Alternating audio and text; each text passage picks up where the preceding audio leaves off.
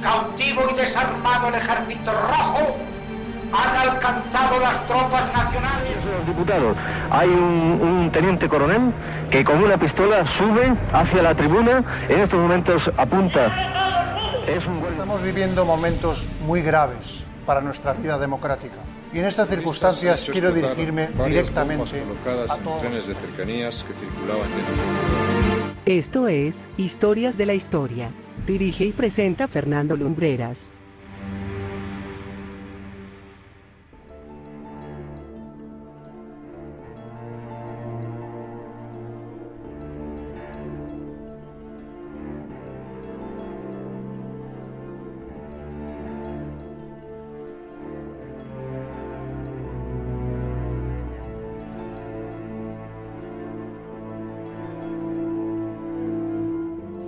Muy buenas noches amigos y bienvenidos una semana más a Historias de la Historia. Esta semana vamos a remontarnos hasta no demasiado tiempo atrás, 1995. Para contar una de esas historias, en realidad vamos a hacerlo entre 1993 y 1995. Y lo dicho, para contar una de esas historias que estremecieron a todo un país. Una crónica que dejó una profunda huella social.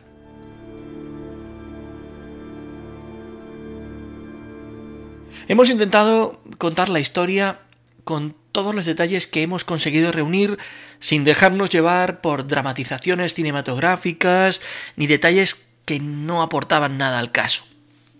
Esta noche vamos a recordar la crónica de un suceso que marcó a un pueblo madrileño próximo a la capital de España. Muchas cosas sucedieron. Muchas cosas no debieron haber pasado. De todas ellas hablamos esta noche en Historias de la Historia cuando hoy movemos los engranajes de nuestra máquina radiofónica del tiempo para hablaros del secuestro de Anabel Segura.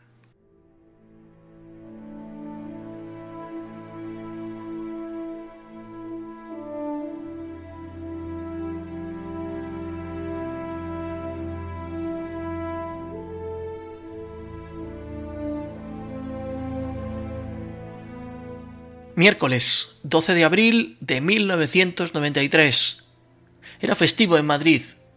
Ese día confluyen en un punto fatídico tres vidas, la de Emilio Muñoz, la de Cándido Ortiz y la de Anabel Segura. Emilio y Cándido se conocían desde la niñez. Los dos estaban casados y tenían hijos, el primero cuatro y el segundo dos pero la situación económica en ambas familias estaba más o menos al filo del desastre. Emilio trabajaba como repartidor. Tenía una furgoneta con la que hacía los encargos y llevaba ya tiempo en paro. La situación en el hogar se había vuelto insostenible.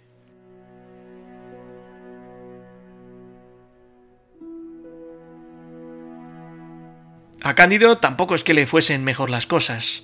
Era fontanero, aunque de cuando en cuando se dedicaba a hacer chapuzas donde le llamasen. Llevaba una temporada que tampoco levantaba cabeza.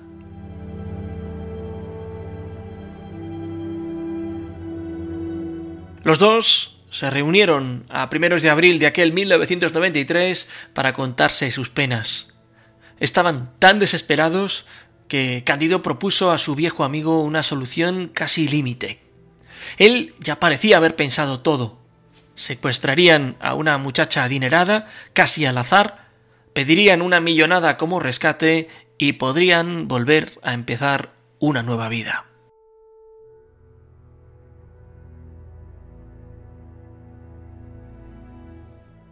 Emilio se convenció rápido de la viabilidad del siniestro plan ideado por su amigo y conocía el lugar perfecto para ponerlo en marcha. La conocida urbanización La Moraleja, un célebre barrio de las afueras de Madrid conocido porque en él viven algunas personalidades de la vida social y famosos.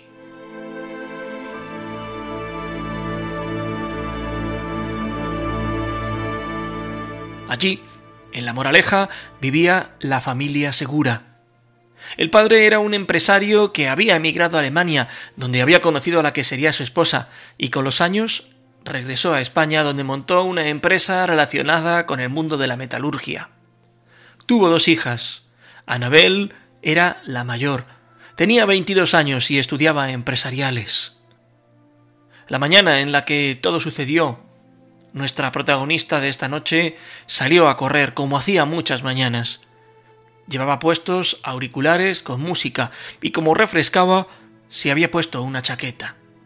Salió de la puerta de su casa en la urbanización Intergolf y comenzó a correr.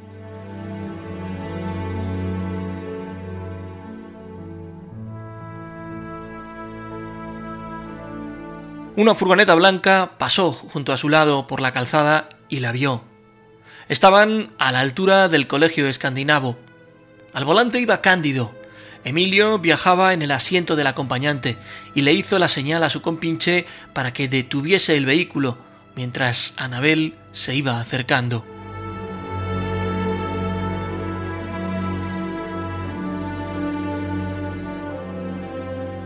La calle estaba desierta, pues era un día festivo. Nadie se percató de lo que estaba a punto de suceder.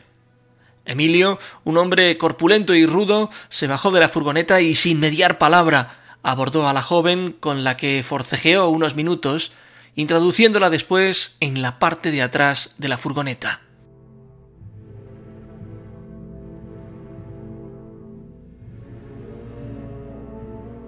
Los gritos de Anabel atrajeron la atención del jardinero que trabajaba ese día, cuando quiso salir a la calle, solo vio una furgoneta blanca que se alejaba y confesaría a la policía que no pudo ver el número de la matrícula porque no llevaba las gafas. Solo pudo fijarse en que se trataba de un vehículo de color blanco.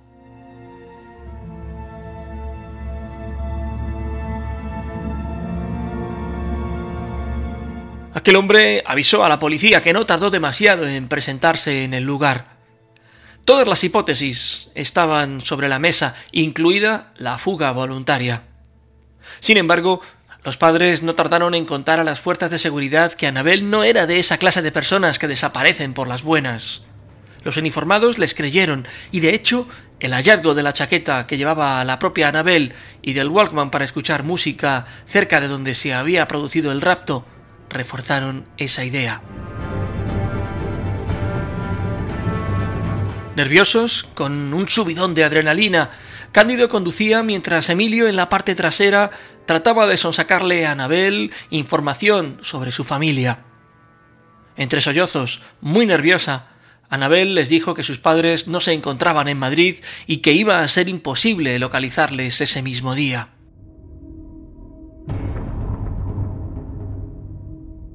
Aquella respuesta fue el primer elemento que hizo que el plan de los dos hombres comenzara a tambalearse. La circunstancia de que el padre de Anabel no estuviera en Madrid significaría que iban a tener que prolongar el secuestro y no tenían infraestructura para ello. La investigación demostró que ahí estaba la primera de las pruebas de la inexperiencia de los criminales.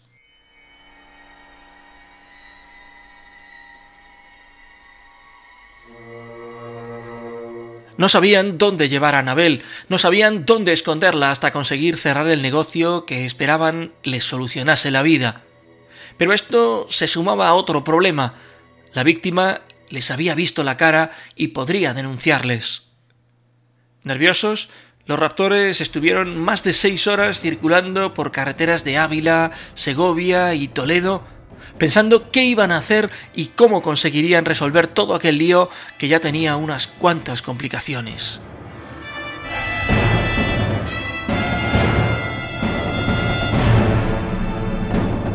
Cae la tarde en la localidad toledana de Numancia de la Sagra cuando la furgoneta llega a su término municipal.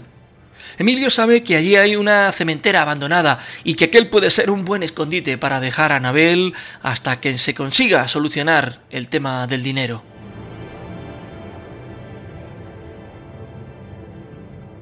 Pero la propia secuestrada capta su nerviosismo y casi a la desesperada intenta escapar. Emilio la aborda por detrás, le coloca el brazo en el cuello y la estrangula. Anabel muere en el acto dentro de la propia furgoneta blanca. Aquel hecho no estaba previsto cuando hacía menos de ocho horas la habían secuestrado en Madrid.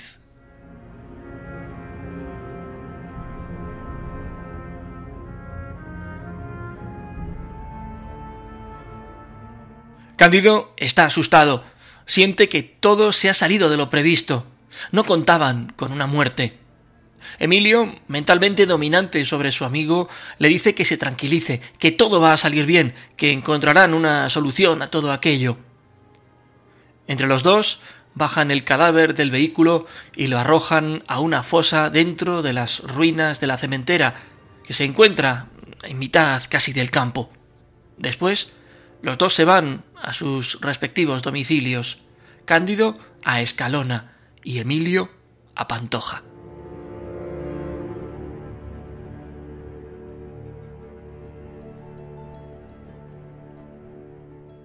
14 de abril de 1993. Han pasado dos días del rapto. Los secuestradores, convertidos ya en asesinos, llaman por teléfono a la familia y exigen por la liberación de Anabel 150 millones de pesetas, algo más de 900.000 euros. Para entonces, el secuestro de Anabel ya es portada de todos los periódicos y abre muchos informativos. Se encarga de la investigación la Brigada Provincial de Policía Judicial de Madrid.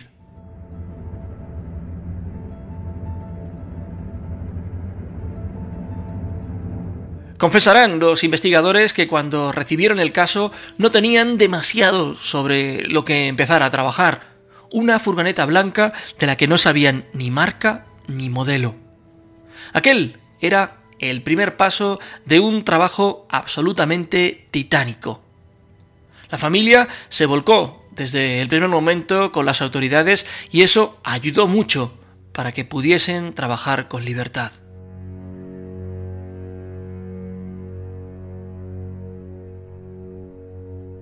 El caso había calado en la sociedad como ningún otro hasta la fecha. Incluso el entonces presidente del gobierno, Felipe González, llamaba en numerosas ocasiones a la brigada para saber cómo iban las investigaciones, que estaban casi en vía muerta ante la práctica ausencia de pistas.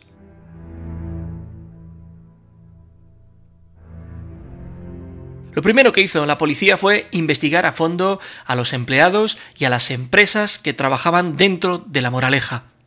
Los agentes pensaban que los secuestradores de Anabel debían conocer la zona. Uno por uno se produjo la criba.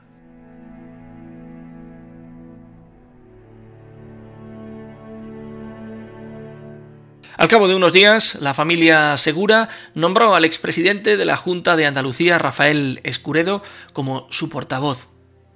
La familia afirmaba que había recibido varias llamadas de los secuestradores, pero que no había evidencia alguna de que Anabel continuase con vida. Escuredo, ante los medios de comunicación, pidió a los captores que le diesen una prueba de vida del estado de la joven.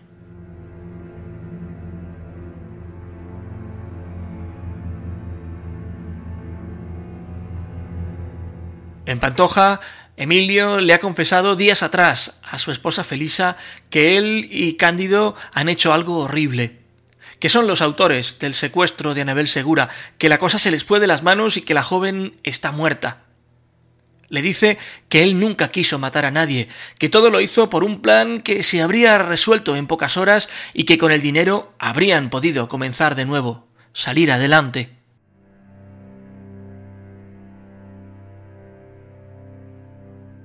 Felisa se muestra horrorizada en un primer momento.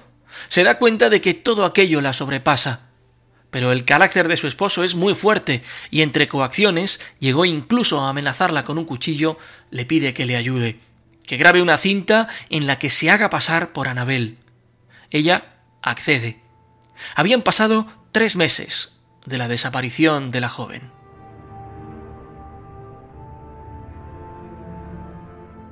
Esta fue la grabación ficticia en que Felisa García, la conocida como churrera de Pantoja, se hace pasar por una Anabel que hacía tres meses había fallecido. Hola padres, esta gente no me cuida mal, así es que a ver si esto se termina pronto. Hasta luego. Papá, adiós mamá. Hermana, te quiero mucho. Adiós.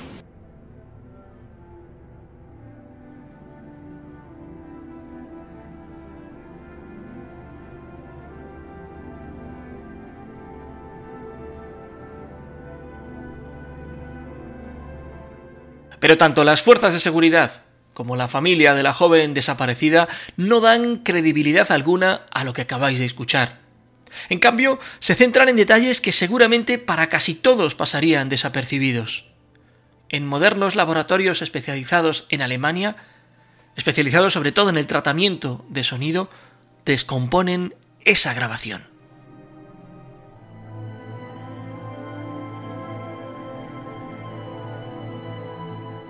En esos meses de cautiverio de Anabel, los secuestradores proponen dos lugares para el intercambio del dinero por la rehén.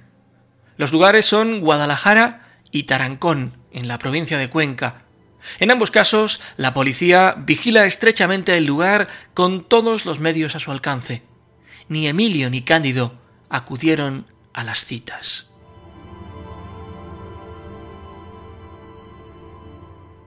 Esos lugares le dan a la policía una pista, un hilo del que tirar. Si el punto de contacto era aquel, entonces debían conocer bien la zona, por lo tanto, había que investigar bien ese entorno.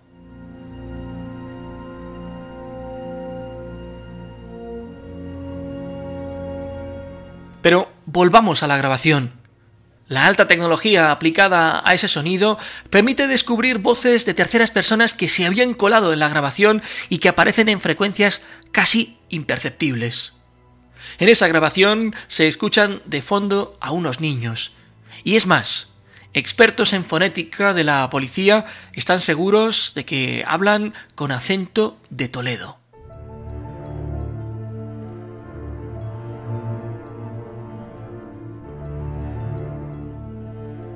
Tenían un marco geográfico en el que buscar, pero más allá de esa grabación y de lo que habían encontrado en ella, no había mucho más. En una decisión sin precedentes, la policía decide llevar el caso a Televisión Española, al programa estrella de la noche de los jueves en aquella época, quién sabe dónde, que presentaba el compañero Paco Lobatón.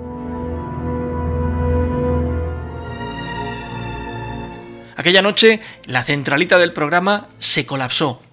Los espectadores pudieron escuchar también una conversación grabada entre los secuestradores asesinos de Anabel con el portavoz de la familia.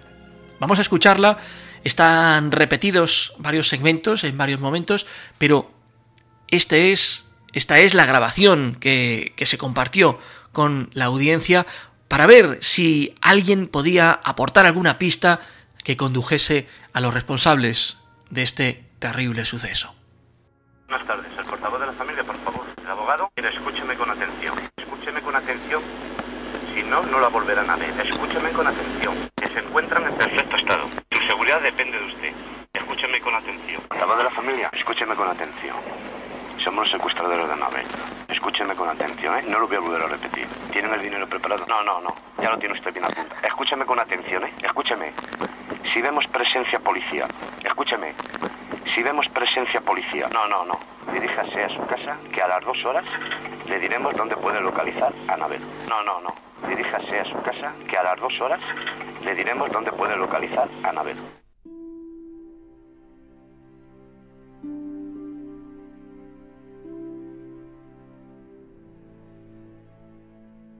La policía recibe entonces un aluvión de llamadas que desborda todas las previsiones y comienza a investigar un alto porcentaje de estas.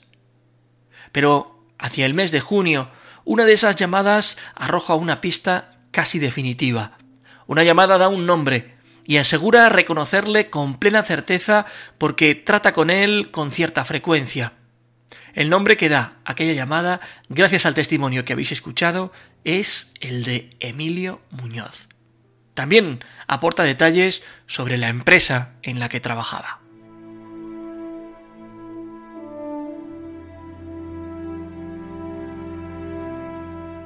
Pero la policía necesita una prueba mucho más contundente, así que, vestidos de paisano y haciéndose pasar por clientes, consiguen grabar a Emilio sin que éste lo sepa y de nuevo regresan al laboratorio para contrastar las voces que se tenían. El análisis científico arroja una similitud del 90%. El responsable de la investigación da la orden para que se centren en ese hombre.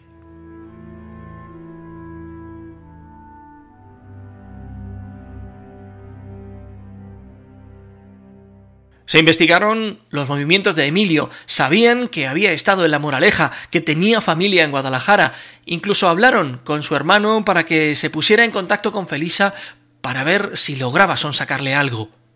En la conversación que mantienen, ella le cuenta a su cuñado que sabe lo que ha hecho su marido, pero que no quiere hablar de eso por teléfono.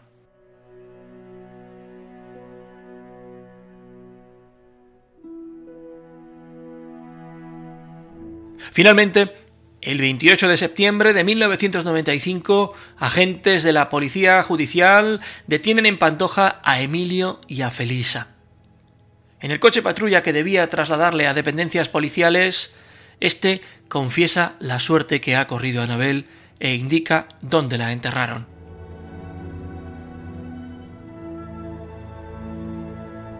Casi cuatro horas tardaron en exhumar su cuerpo a las 4 de la tarde se procedía al levantamiento del cadáver.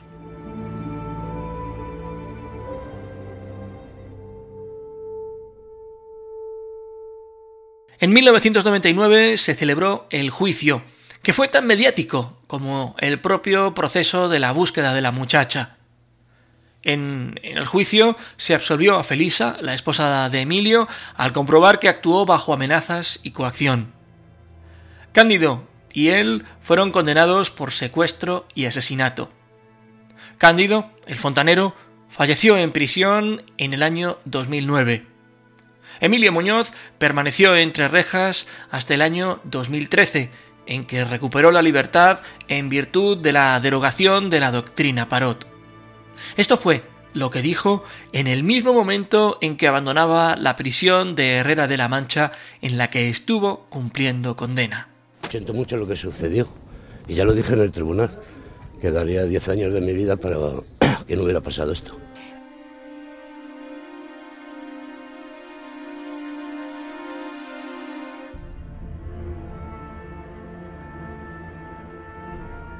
La memoria de Anabel Segura sigue presente en el municipio madrileño de Alcobendas, de donde era vecina.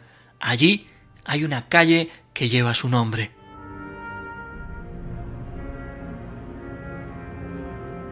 Esta es la historia de un caso que hizo estremecerse a todo un país. Ese mismo año llegaría otro de inenarrables proporciones, el de las niñas de Alcácer, pero eso, como suele decirse, es otra historia.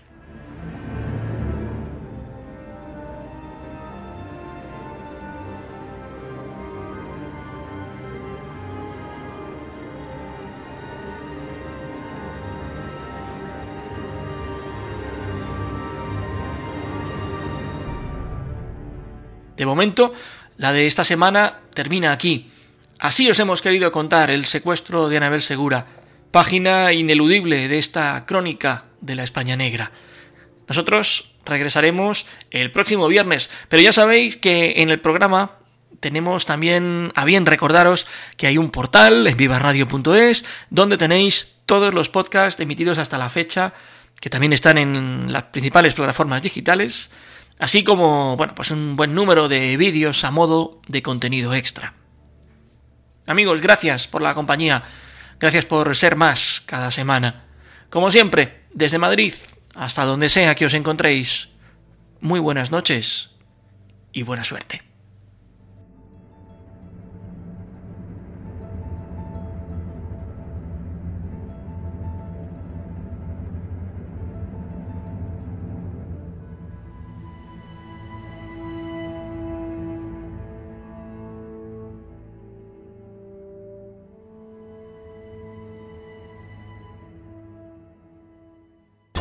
Viva Radio, tu radio de viva voz.